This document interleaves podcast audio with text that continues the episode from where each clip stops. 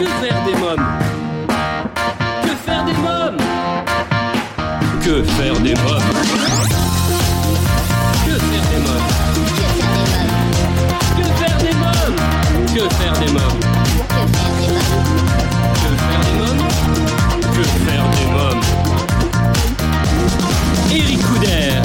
Bonjour à tous, bienvenue, c'est Eric Couder. Si vous écoutez Que faire des mômes, c'est que vous cherchez sûrement comment occuper vos enfants. Eh bien, vous avez choisi la bonne émission puisqu'avec mes invités, nous avons la solution pour divertir et occuper toute la famille. Au sommaire de ce nouveau numéro de Que faire des mômes et comme chaque semaine, je vous dévoilerai ma sélection sortie en famille, les films à voir au cinéma, les spectacles à ne pas manquer, je vous présenterai ma sélection livre et nous parlerons musique. Mes invités aujourd'hui, Cav Adams pour le film La famille Adams dont il est la voix française de Gomez Adams. Marie Wilmer pour son livre Hashtag Balance ton loup de la collection Rêve bleu publié aux éditions d'Orbestillé. Mario Luracci pour son nouveau spectacle équestre Fascination et Jordan Ducot avec qui nous parlerons de son combat contre le syndrome de Wachterl. Cette émission vous est proposée grâce au soutien de nos partenaires Étoile de rêve et l'atelier du futur papa Bordeaux. Étoile de rêve, c'est 15 ans d'expérience dans les événements pour enfants. Vous avez un anniversaire ou une fête de famille à fêter? N'hésitez plus. Contactez-nous au 01 45 74 11 23. 01 45 74 11 23. Une équipe de professionnels est à votre écoute sur Paris et la région parisienne. Dès la prise en charge de votre demande jusqu'au jour de votre fête.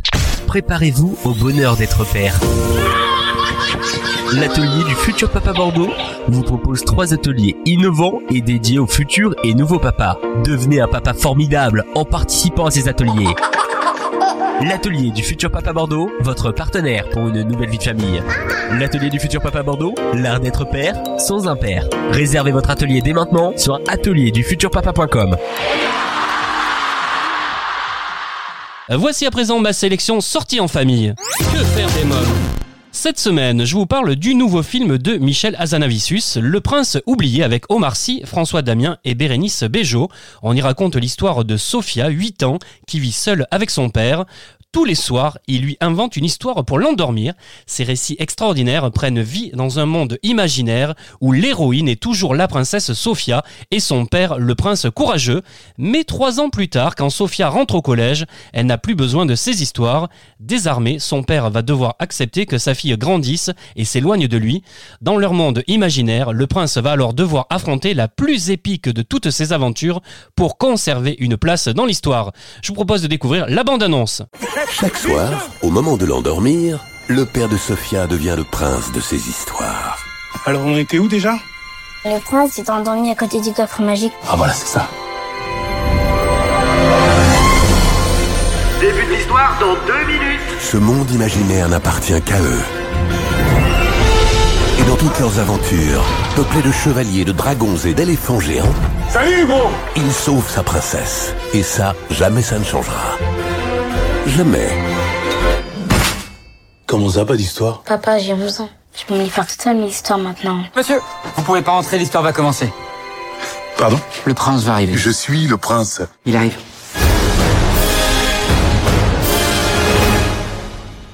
C'est quoi ça? Tu m'en veux pas? Bien sûr que non. Bonne nuit.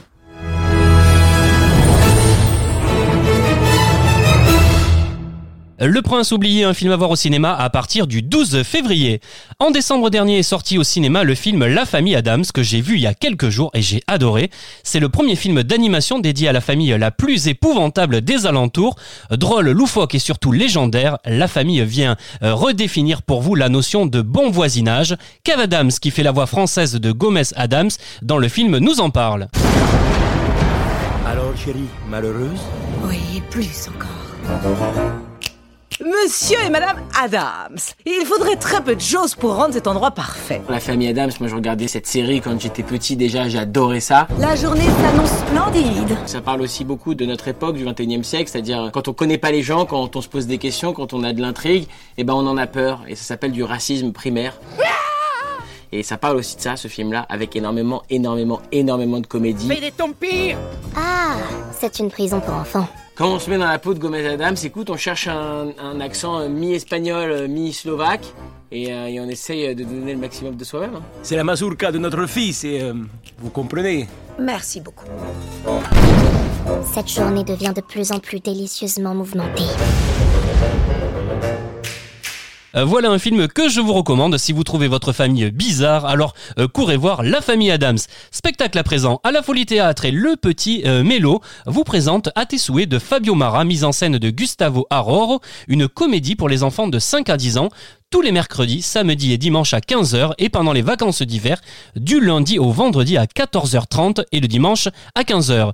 L'histoire, Nora fête son anniversaire aujourd'hui et depuis des années, elle fait toujours le même vœu en soufflant les bougies de son gâteau, celui de redevenir une enfant. Cette fois-ci, son vœu va se réaliser et là, tout bascule. Elle s'envole vers une aventure fantastique entre marionnettes, doudou géants, potions magiques. Le spectacle fera voyager et rire grands et petits. Je vous propose de découvrir un extrait du spectacle.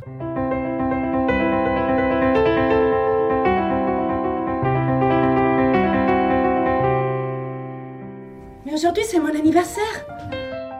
Vas-y, Théodore, souffle, vas-y, souffle, vas-y. Je vais aller vivre dans un monde fantastique, partir d'ici pour toujours dans un pays imaginaire. Et au monde de la fantaisie Oh Oh, mais c'est quoi ça? Un, deux, trois. Il nous faut trouver une porte, un passage. Oui, une porte. Oui, une porte. Moi, je suis arrivé par le placard. Maintenant. Nora, j'arrive. Oh Je vous laisse dormir alors. Oui, Dormez bien, monsieur. oui. Bonne nuit, monsieur. Bonne nuit. Bonne nuit. Bonne nuit. À tes souhaits, un spectacle dont Que faire des mômes est fan et partenaire à découvrir en famille jusqu'au 15 mars à la Folie Théâtre. À noter que cette comédie pour enfants est éligible au Petit Molière 2020, mais nous aurons l'occasion d'en reparler puisque Gustavo Aroro sera mon invité le 8 février. Maintenant, dans Que faire des mômes, je reçois Jordan Ducot pour en savoir davantage sur le syndrome de Wachterl. Bonjour Jordan Ducot. Bonjour. Alors j'ai découvert il y a quelques jours votre profil euh, Funkiten31 sur Instagram et votre présentation m'a interpellé. Sur cette présentation, il est écrit Mon combat contre le syndrome de Wachterl. Ma première question est la suivante. Qu'est-ce que ce syndrome qui toucherait un cas sur 6000 Alors, euh, le syndrome de Wachterl est un acronyme qui euh, rassemble plusieurs malformations associées. Alors, ces malformations sont les suivantes. Donc, il y a le V pour vertèbre, A pour anus, C pour cœur, T pour trachée, E pour oesophage, R pour rein et euh, L pour euh, limbs, mem- membre d'anglais. Ce sont des malformations euh, euh, qui viennent euh, en général ensemble euh, et qui sont la cause d'une euh, malformation au niveau d'une substance organique permet, organique pardon, qui permet de la, la, la division de- des organes lors du développement embryonnaire. Oui. Alors vous êtes venu au monde avec une imperfection anale, une anomalie au niveau de la trachée, un rein unique, une hydrocéphalie et une malformation pulmonaire, hein, c'est ça hein Tout à fait. Certaines de vos malformations ne correspondent pas à l'acronyme, mais ont un lien car vous êtes né avec un problème de fermeture du canal de la moelle épinière, caractéristique que l'on retrouve chez d'autres patients touchés par ce syndrome du Wachterl. Tout à fait, c'est bien ça. Et un- alors, au cours de mes recherches et de mes, euh, des conférences auxquelles j'ai assisté euh, pour euh, les imperfections anales et les malformations digestives associées, j'ai retrouvé des patients qui avaient certaines malformations que moi j'avais, notamment au niveau de la moelle épinière. Alors, plus communément connu sous le spina bifida, sous le nom du spina bifida. Et voilà, en fait, cette malformation en- qui intervient dès le début de la grossesse, euh, quand elles touchent à moelle épinière, peuvent entraîner également des malformations sur d'autres organes qui ne sont pas euh, répertoriés par le syndrome du Vacar, mais qui, du coup, ça fait une association. euh, il y a des cas euh, qui sont similaires et qui sont recensés. Donc si j'ai bien compris, euh, comme vous le disiez, il s'agit d'un problème euh, au niveau du développement embryonnaire qui intervient euh, dès le début de la grossesse et entraîne dans la plupart des cas diverses malformations chez le bébé, de manière aléatoire quant au degré de sévérité également. Hein. Tout à fait, c'est bien ça. C'est vraiment euh, la loterie, si je puis dire. Ouais. Jordan Ducot, les causes sont à ce jour inconnues?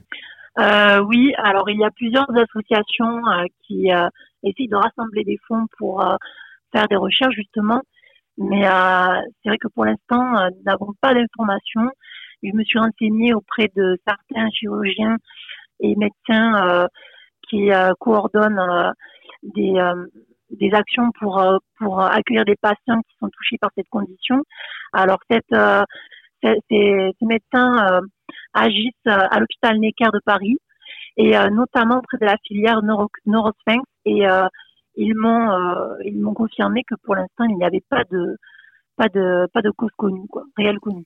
Alors on va parler un peu de vous. À quoi ressemble votre quotidien? Alors mon quotidien, euh, quand on me voit comme ça, on ne se doute pas que j'ai toutes ces malformations. Du coup, voilà, vu que c'est interne. Mais c'est vrai que voilà, c'est c'est toute une organisation au niveau de mon alimentation pour euh, pouvoir euh, avoir une vie euh, normale, en sachant que j'ai été incontinente jusqu'à récemment. parce que j'ai décidé de me faire opérer parce que j'ai eu une, poche de colostomie pardon pour recueillir mes selles. Euh, et après on m'a créé un anus parce que je pouvais pas vivre comme ça à la naissance. Et euh, donc ça a été euh, ça s'est bien passé pendant plusieurs années. Mais euh, entre temps les les moyens euh, de la médecine ont, ont, beaucoup évolué et j'ai donc décidé de me de me refaire opérer pour réparer ce qui ne fonctionnait plus vraiment avec l'âge on va dire et jusqu'à maintenant, euh, ça a été toute une organisation. Voilà, au niveau de l'alimentation, c'est vrai que j'ai euh, que j'ai recours à beaucoup de surveillance euh, à l'hôpital. Et voilà, enfin, c'est j'ai décidé de faire cette opération qui a changé ma vie. Oui. Et là, je suis en cours de cicatrisation post-opératoire. Je vais voir comment ça va s'en suivre. J'ai d'autres j'ai d'autres interventions de prévues mais voilà, c'est en cours. Vous avez également subi un double pontage du foie causé par une anomalie dans votre sang qui entraîne une coagulation. Hein. Tout à fait. Alors, euh, je n'ai pas de cause euh, d'information qui explique la cause de cette coagulation, euh, mis à part une suspicion de, de modification du système circulatoire euh, causée par euh, la pose de cathéter dans des veines toutes petites quand j'étais enfant. il s'avère qu'il est possible en en posant des cathéters justement dans des veines trop petites, ça puisse créer des problèmes de coagulation plus tard. Et moi, c'est ce qui s'est passé. J'ai de gros cailloux de sang qui se sont formés euh, euh, plus tard, euh, quand j'ai eu 9 ans et quand j'ai eu 12 ans, ce qui fait que j'ai eu euh, une hémorragie interne causée par une thrombose veineuse et j'ai dû euh, subir des greffes pour me sauver la vie. Ouais. Donc, je suis surveillée à ce niveau-là également. J'allais vous demander justement, vous êtes suivi régulièrement, c'est ça hein? Tout à fait. Tous les ans, je suis suivie pour vérifier que je n'ai pas de caillots qui se reforment, parce que les traitements que, que l'on m'a proposés étaient assez compliqués, ils causaient beaucoup d'effets secondaires, donc on a décidé de tout arrêter et de me surveiller euh, euh tous les ans, ce qui est euh, ostensiblement correct au niveau de l'organisation. Comment arrivez-vous à vivre justement avec ce syndrome? Eh bien écoutez, je m'adapte, j'essaie de vivre au jour le jour et surtout mon ce qui m'a donné la force, c'est de pouvoir euh, participer à des actions auprès de diverses associations pour délivrer un message d'acceptation de soi, car il y a un vrai problème euh, qui persiste de nos jours. Le fait de rencontrer tous ces gens qui ont honte de leur maladie, ne serait-ce que par l'incontinence, qui touche beaucoup de personnes euh, que ce soit euh, jeunes comme personnes plus âgées. Toutes ces personnes qui souffrent de maladies digestives, nous n'avons pas les mêmes pathologies, mais c'est vrai que les, les symptômes, les conséquences que l'on rencontre dans notre quotidien, on, on les partage, on, on, partage ces sentiments qui s'accompagnent. Et euh, mon but, c'est vraiment de montrer que on peut être, on peut être heureux, on peut, on peut s'accepter, on peut prendre soin de soi et être euh, considéré au-delà de notre maladie. C'est vraiment mon, mon, but premier et c'est ce qui m'a donné la force euh, de positiver et de, de garder la tête haute face à, face à ce quotidien qui, euh, qui a été très compliqué, notamment par l'incontinence. Hein, ça c'est ça c'est un fait. Oui. Mais voilà, c'est vrai que au fur et à mesure de toutes ces actions que j'ai organisées, j'ai reçu énormément de soutien et voilà, aujourd'hui, je n'ai aucun problème à parler de ma maladie. Je suis même fière de tout ce que j'ai fait pour euh, faire euh, bouger les choses et ouvrir les esprits. Aujourd'hui, vous êtes adulte. Comment avez-vous vécu euh, votre enfance? Eh bien, alors c'est ça a été très très compliqué justement. Euh, j'ai vécu six ans de harcèlement scolaire. Ah oui. Alors oui, à l'époque parce qu'on n'en parlait pas beaucoup. Oui. Mais c'est vrai que j'ai au cours de mes recherches j'ai constaté qu'il y avait beaucoup de mesures qui avaient été prises par rapport à ça avec le temps. Euh, mais c'est vrai que voilà, je suis dans les années 90. Euh, j'ai été euh, dans plusieurs écoles, j'ai été en, en, internat médicalisé et euh, tout au long de ma, vie, euh, j'ai subi le harcèlement scolaire. C'est une inquiétude que je rencontre chez beaucoup de parents qui ont des enfants qui sont nés avec les mêmes malformations que moi et j'essaie de les, de les accompagner là-dedans pour pouvoir leur insuffler la positivité, l'espoir qu'il faut pour pouvoir aider leurs enfants à faire face à ça, en sachant qu'au fur et à mesure, le temps, le temps qui passe, c'est que des, des, des, actions sont, sont mises en place par, par le, le, gouvernement, les associations pour lutter contre ce fléau justement. Ah oui. Alors vous êtes une ravissante jeune femme, je l'ai vu hein, sur les réseaux sociaux. Ça a été difficile pour vous de vous autoriser à être heureuse? Eh bien écoutez, je vous remercie déjà pour le confinement. euh, ça a été difficile pour moi d'être heureuse. Mais oui, mais c'est vrai que comment dire, j'ai j'ai fait la paix avec moi-même, j'ai fait la paix avec mon corps. Il y a encore beaucoup de travail à faire. Euh, euh, à ce niveau-là. Mais euh, je commence à, à, vraiment atteindre cette plénitude que j'ai que j'ai longtemps recherchée et c'est vraiment ça que que j'essaye de, de, de véhiculer à travers mes posts. J'en profite pour euh, mentionner mon amie australienne Anya Christopherson qui a qui est atteinte du même syndrome que moi et qui est mannequin international et euh, première dauphine du concours Miss Australie. Donc rien n'est perdu. Bien sûr. Euh, Jordan Ducot, est-ce que avant tout votre objectif est de sensibiliser à cette pathologie et de délivrer un message positif? Alors tout à fait, c'est euh, mon objectif et euh, j'ai choisi de ce fait de reprendre mes études car je les avais arrêtées à cause du harcèlement scolaire. J'ai repris mes études en communication. Mon but est de réussir à avoir mon diplôme pour pouvoir organiser des actions de sensibilisation au cours des années prochaines pour faire connaître la maladie et attirer l'attention des organismes extérieurs pour organiser plein de choses, pouvoir aider les personnes handicapées. Est-ce que vous pouvez faire du sport euh, Est-ce que vous pouvez sortir, aller en boîte, danser? Alors, je peux faire du sport. Je suis d'ailleurs inscrite euh, dans un centre de kinésithérapie respiratoire euh, conçu pour les personnes qui ont des, des problèmes euh, pulmonaires. sinon, oui, je peux avoir une vie tout à fait euh, normal. Je dois seulement organiser mon alimentation euh, les heures précédentes pour pouvoir euh, passer l'événement ou l'activité sans encombre. Ouais.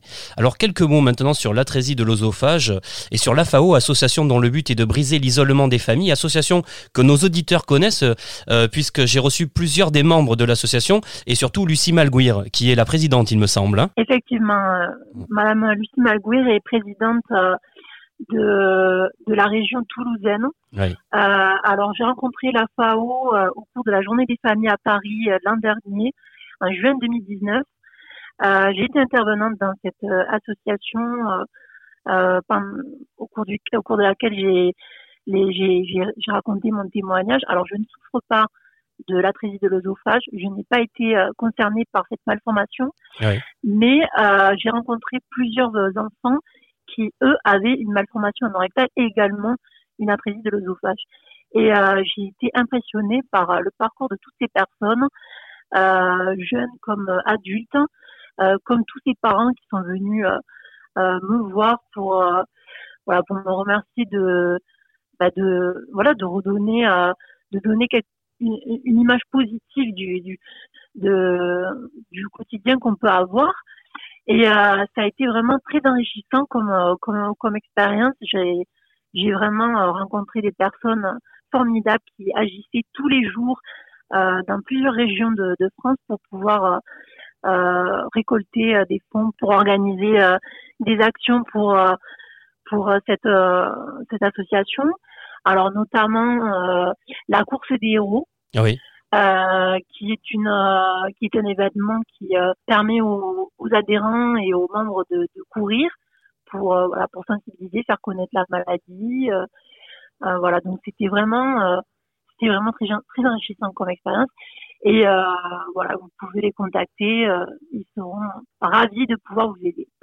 Bien sûr, oui. Ils organisent en plus plein de manifestations. On en parle régulièrement dans l'émission. Euh, Jordan Ducot, une dernière chose pour les familles qui souhaiteraient trouver un soutien. Quel conseil leur donneriez-vous? Alors, le conseil que je pourrais leur donner, euh, ce serait euh, déjà de contacter la filière Neurosphinx, qui est vraiment concentrée sur tout ce qui est malformation anorectale euh, et les malformations digestives euh, qui sont associées. Cette filière se situe donc à l'hôpital Necker de Paris. Euh, c'est vraiment important de les contacter parce qu'ils sauront vous aiguiller vers le bon interlocuteur qui sont là pour ça. Après, ils peuvent directement me contacter pour que je puisse les envoyer vers des associations qui soutiennent les familles psychologiquement, voilà, au niveau de leur parcours, qui peuvent récolter leurs témoignages. Voilà, donc je, moi je suis porte-parole d'une fondation australienne qui euh, œuvre dans plusieurs pays du monde, mais je fais le lien pour que pour que toutes ces actions soient soient communiquées en France, car il y a beaucoup de beaucoup de démarches qui sont faites là-bas. Très bien. Pour vous contacter, on peut le faire sur votre profil Instagram? Oui, vous pouvez le faire sur mon profil Instagram, vous pouvez me chercher directement sur Facebook, Oui. m'envoyer un message et je vous répondrai avec plaisir. Le profil Instagram, Voilà. c'est Funkiten31. Tout à fait, Et sur Facebook, c'est Jordan Ducot, c'est ça? Tout à fait, c'est ça. ben, Je vous remercie en tout cas, euh, Jordan Ducot. Merci beaucoup. Je vous remercie à vous, Eric Couder. C'était un honneur pour moi de participer à votre émission. Avec plaisir. À bientôt. Au revoir. À bientôt, au revoir. Euh, Dans quelques minutes, votre rubrique livre, mais d'abord, je souhaitais pour cette nouvelle année replonger dans les archives de l'émission. Il y a quelques mois, j'ai pu passer une journée extraordinaire au cœur de la forêt d'Ermenonville, lieu où Mario Luracci, véritable homme orchestre du cheval, a construit sa maison et ses nouvelles écuries, et cela pour nous parler de son nouveau grand spectacle équestre Fascination. Je vous propose de réécouter un extrait de notre rencontre. Bonjour Mario Luracci. Bonjour. Alors vous serez prochainement à Paris et en tournée euh, dans toute la France dans votre grand spectacle équestre euh, Fascination, spectacle qui vient couronner 50 ans de carrière. Mario Luracci, comment avez-vous imaginé ce spectacle? Que va pouvoir découvrir le public? Alors une euh, chose la plus simple du monde, d'abord la qualité du cheval, la qualité des hommes qui travaillent avec les chevaux, et surtout ce, que, ce qui m'a toujours fasciné, c'est pour ça que le spectacle s'appelait Fascination, toute ma vie, euh, tout le long de ma vie je dirais, c'est cet animal absolument exceptionnel, fantastique, extraordinaire, qui est le cheval.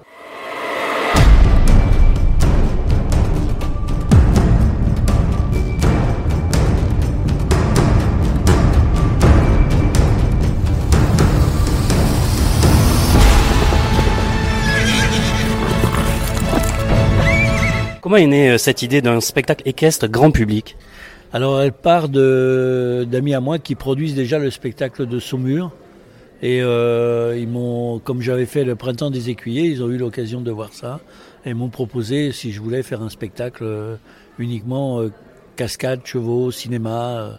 et donc j'ai dit oui immédiatement. Alors tous les costumes et harnachements des chevaux proviennent directement de votre collection personnelle. Hein? Oui, oui, tout provient de chez nous, de choses que l'on fabrique et des choses que l'on a à travers les films, bien sûr très important, que nous rachetons et que euh, on garde pour pouvoir faire des, des choses qui sont euh, très féeriques. Mario Luracci, quelques mots sur cette cascade très dangereuse, le cabré retourné, euh, pour laquelle vous avez été récompensé aux États-Unis. Pourquoi cette cascade est si dangereuse? Bah, euh, vous avez une quantité incroyable de cavaliers qui se sont retrouvés paraplégiques avec ce genre de cascade. Donc euh, là, c'est un de mes cascadeurs qui l'a faite sur euh, Chevalier. Et il a eu, euh, nous avons, il a eu un Oscar. J'en ai eu un également parce que c'est moi qui l'ai dressé. Donc automatiquement, l'Oscar revient aussi au dresseur. Parce qu'il faut qu'il ait... Disons que la partie la plus dangereuse, ce n'est pas quand le cheval sait le faire, c'est quand il apprend à le faire. Donc euh, là, faut y aller un peu. Et euh, effectivement, on a eu cette reconnaissance américaine. Ce qui est dommage, c'est que vous avez, par exemple, dans un dans les Césars, absolument aucune reconnaissance pour les cascadeurs. Et pourtant, euh, lorsque vous prenez un acteur qui est relativement maladroit, on arrive à en faire euh, un James Bond extraordinaire. Alors quand on parle justement de vous, Mario Luracci, on pense inévitablement au cinéma, avec plus de 500 films français et internationaux à votre actif. Quel est le film sur lequel vous avez travaillé et qui vous laisse le meilleur souvenir? Euh, franchement, j'en ai plein qui me laissent des souvenirs extraordinaires parce qu'en fin de compte, un film, c'est des découvertes nouvelles et à chaque fois, c'est ce que vous allez faire sur le film.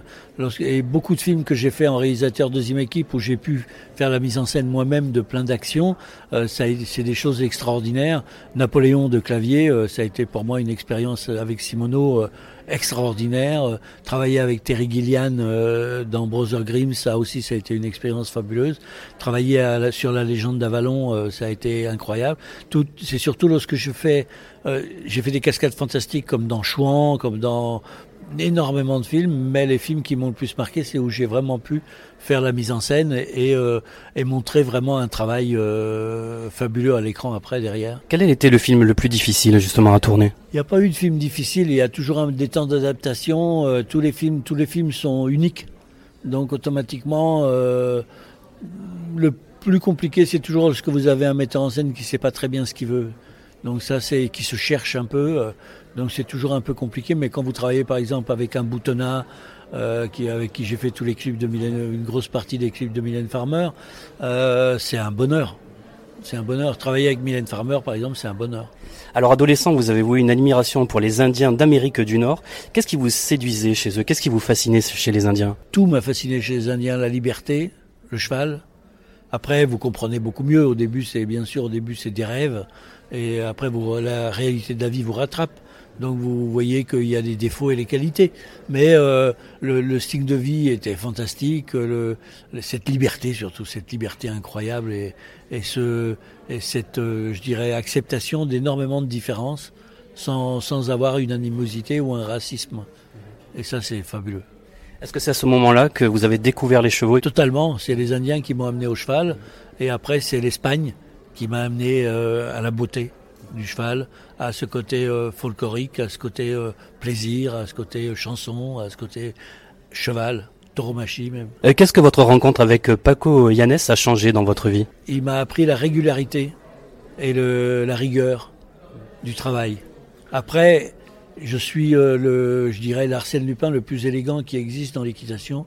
J'ai volé des bons trucs partout. Et c'est ce qu'il faut faire. Il faut être élégant, reconnaissant et euh, surtout regarder tout ce qu'il faut faire en bien et éviter ce qu'il faut faire en mal. Alors nous sommes au Tipeee, lieu devenu mythique, euh, et c'est ici que vous préparez euh, vos chevaux et les plus grands spectacles et films. Comment se passe une journée de Mario Luracci ici? Oh, normalement, comme n'importe quel ouvrier qui travaille, hein, euh, euh, si j'ai des chevaux à préparer, ben, je sors le cheval et je le prépare à ce qu'il y a à faire petit à petit. Et si euh, on doit faire un rassemblement pour pouvoir avoir des idées pour le spectacle, comme je vais faire dans une semaine encore plus pointue, j'appelle mes cascadeurs, on se réunit à 7, 8, 10 et chacun donne une idée de ce qu'il a envie de faire. C'est un travail de groupe important. Je veux vraiment faire là le... euh, je dirais une symbiose de tout ce que mes gens ont envie de faire également. Alors Mario Luracci, vous fêtez 50 ans de carrière équestre. Quel est votre meilleur souvenir sur ces 50 années passées? J'ai pas de, de meilleurs souvenirs. J'ai plein de souvenirs extraordinaires avec des chevaux qui m'ont apporté, euh, qui m'ont apporté euh, l'impression de les connaître. Et en fin de compte, c'est eux qui s'adaptaient à moi, qui était quelque chose de fabuleux. Parce qu'en fin de compte, un cheval, chaque fois que vous rencontrez un cheval, c'est une nouvelle aventure. C'est comme les, c'est un être humain qui s'exprime à sa façon. Et plus il s'exprime en vous ouvrant euh, son cœur, et plus c'est, plus vous, vous êtes dans un nuage. Dernière question, Mario Luracci. Qu'avez-vous envie de dire à tous nos auditeurs, parents, grands-parents qui nous écoutent aujourd'hui, pour qu'ils viennent en famille découvrir votre grand spectacle équestre Fascination? Surtout, amenez beaucoup vos petits-enfants et tout, pour qu'ils puissent voir quelque chose qui les fera rêver, le cheval. Et ça, c'est très important parce que c'est le sport, qui, c'est le sport, c'est la pratique, je dirais, qui ne, qui n'a pas d'hypocrisie. Un cheval, il est comme il est. Vous le prenez, ou il vous prend, il vous prend, ou il vous prend pas. Et ça, c'est clair, c'est net, c'est fantastique, c'est une vraie leçon de vie. Merci Mario Luracci, merci beaucoup. Ben, au plaisir. Euh, Mario Luracci, Fascination, en tournée dans toute la France jusqu'en avril. Et à noter que Mario Luracci présentera ce spectacle à Paris du 20 au 22 mars au Palais des Sports. À présent, c'est votre rubrique livre. Que faire des mômes? Voici ma sélection de la semaine. Régine Poussin, ingénieure informaticienne, coach numérique et enseignante design numérique en collège, publie aux éditions Erol J'explore le monde numérique. Destiné aux 8-12 ans environ, ce livre apprendra à vos enfants à mieux appréhender le monde numérique qui les entoure grâce à 52 activités sans écran de nature très variée. Activités manuelles, jeux, expériences, défis, contes. Les enfants seront ainsi emmenés à explorer différents sujets comme la programmation, le binaire, la cryptographie, la robotique ou encore l'intelligence artificielle. Aujourd'hui, tous les enfants sont confrontés au numérique dès leur plus jeune âge, mais comprennent-ils comment ce monde fonctionne? En connaissent-ils les bonnes pratiques, les pièges ou les dangers? Utilisent-ils les outils du numérique à bon escient, sans porter préjudice à leur image, à autrui ou à leur avenir? Autant de réponses à ces questions à découvrir dans ce livre. J'explore le monde numérique de Régine Poussin aux éditions Erol. À présent, dans Que faire des mômes, je reçois Marie Villemer euh, pour son livre jeunesse, hashtag Balance ton loup. Bonjour Marie Villemer. Bonjour. Alors vous publiez Balance ton loup de la collection Rêve bleu aux éditions euh, d'Orbestier, un livre jeunesse dans lequel Blanche-Neige en a plus qu'assez de se coltiner les corvées des Sénins mal élevées. Parlez-moi de ce livre. Alors Balance ton loup, c'est euh, l'histoire de princesses et de personnages de contes. Euh, donc des personnages de contes de notre enfance qui bercent encore nos enfants de leurs aventures.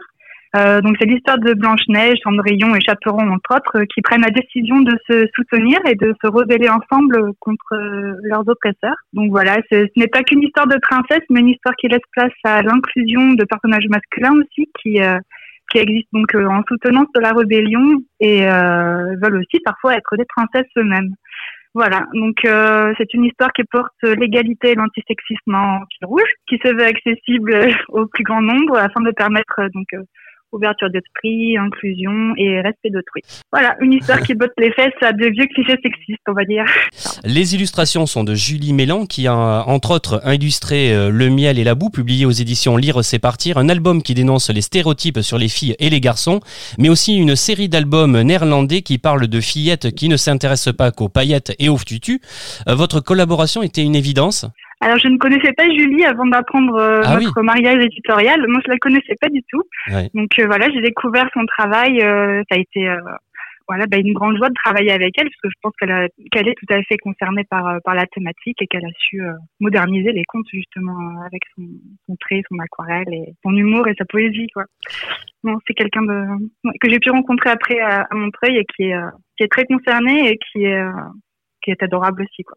Ce que j'ai beaucoup aimé aussi, c'est que votre petit poussé veut devenir princesse. Ah, le petit poussé, c'est un clin d'œil, euh, un clin d'œil euh, à un petit garçon qui euh, que je connais bien. Hein. Oui. Et, et, donc ce petit garçon, quand il avait deux ans, il voulait être une princesse. Il voulait, il adorait vraiment les princesses à l'inverse de sa sœur qui elle, elle les détestait, voilà, parce elle les trouvait trop bêche, on va dire. Et donc ce petit garçon aimait beaucoup se déguiser en princesse, et ce qui a fait que, bah, voilà, le regard des adultes a été souvent euh, très dur sur lui quand il apparaissait comme ça, euh, comme ça déguisé, voilà. Donc c'était important pour moi de, de, de, lui laisser une place et une existence euh, dans ce livre parce que bah, il me semble que les petits garçons ont eux aussi le droit d'être des princesses et que toute cette image sexiste et euh, finalement le fait de sexualiser comme ça les petits garçons, les, les petites filles, euh, bah, ça, ça vient de nous adultes quoi. Donc il faut euh, ouvrir l'esprit, ouvrir l'esprit et puis, puis laisser place voilà à, ce que l'enfant veut être. alors j'ai relevé justement ce passage que j'ai trouvé super. Que tu sois noble ou souillon, fille ou garçon, toutes, nous sommes toutes et tous des princesses si nous le décidons. Oui, voilà. C'était important de faire passer ce message de liberté finalement. Est-ce que vous avez puisé euh, dans vos souvenirs d'enfance également? J'ai été inspirée par euh, par des personnages euh, moi-même quand j'étais petite. Enfin voilà, je, je, parle de Joe March euh, régulièrement. Enfin, c'est un personnage inspirant pour moi, oui, qui qui est, qui, est, qui a pu justement euh, se libérer de d'attentes enfin des attentes de la société à, l'époque quoi elle voulait être auteur alors qu'on l'a cantonné au foyer et euh, voilà, donc c'était des personnages très inspirants et finalement les princesses gardent ça en elles aussi, cette possibilité de s'exprimer comme elles le veulent. Oui, vos personnages préférés étaient Joe March, Brin d'Acier ou encore Tom Sawyer. Hein oui, c'est ça à l'époque, tout à fait. Vous dites qu'ils vivaient de vraies aventures. Oui, oui, à l'inverse de, de, de Blanche-Neige, par exemple, que je trouvais vraiment, euh, enfin, la pauvre, quoi. quand on est, euh, quand on est comme ça. Euh, Est-ce que ça veut dire que lorsque vous étiez petite fille, vous auriez préféré que vos princesses favorites soient imparfaites? Je crois, ouais. ouais, oui, complètement, ouais, qu'elles soient plus comme nous finalement. C'est également un, ouvrage drôle aussi, hein, faut le préciser à nos amis auditeurs, hein, voilà. Même s'il y a un message fort à l'intérieur. Oui, voilà, tout à fait. C'était pour permettre aux enfants de s'identifier, s'approprier cette thématique, mais en étant voilà, en laissant place à l'humour et, pas à la lourdeur. Euh, on reste quand même sur une écriture pour les enfants. Très bien. Euh, je vous remercie, Marie Villemer. Merci beaucoup. Merci à vous. Hashtag Balance ton loup, un livre de Marie Villemer euh, de la collection Rêve Bleu aux éditions euh, d'Orbestier à vous procurer sans plus attendre. Et eh bien voilà, que faire des mômes pour aujourd'hui, c'est terminé. Pour écouter ou réécouter cette émission en podcast, rendez-vous sur notre site internet quefairedesmômes.fr. Venez partager vos impressions sur Instagram, Twitter et Facebook. Merci pour votre fidélité. Je vous embrasse fort ainsi que ma petite nièce Erika. Bye bye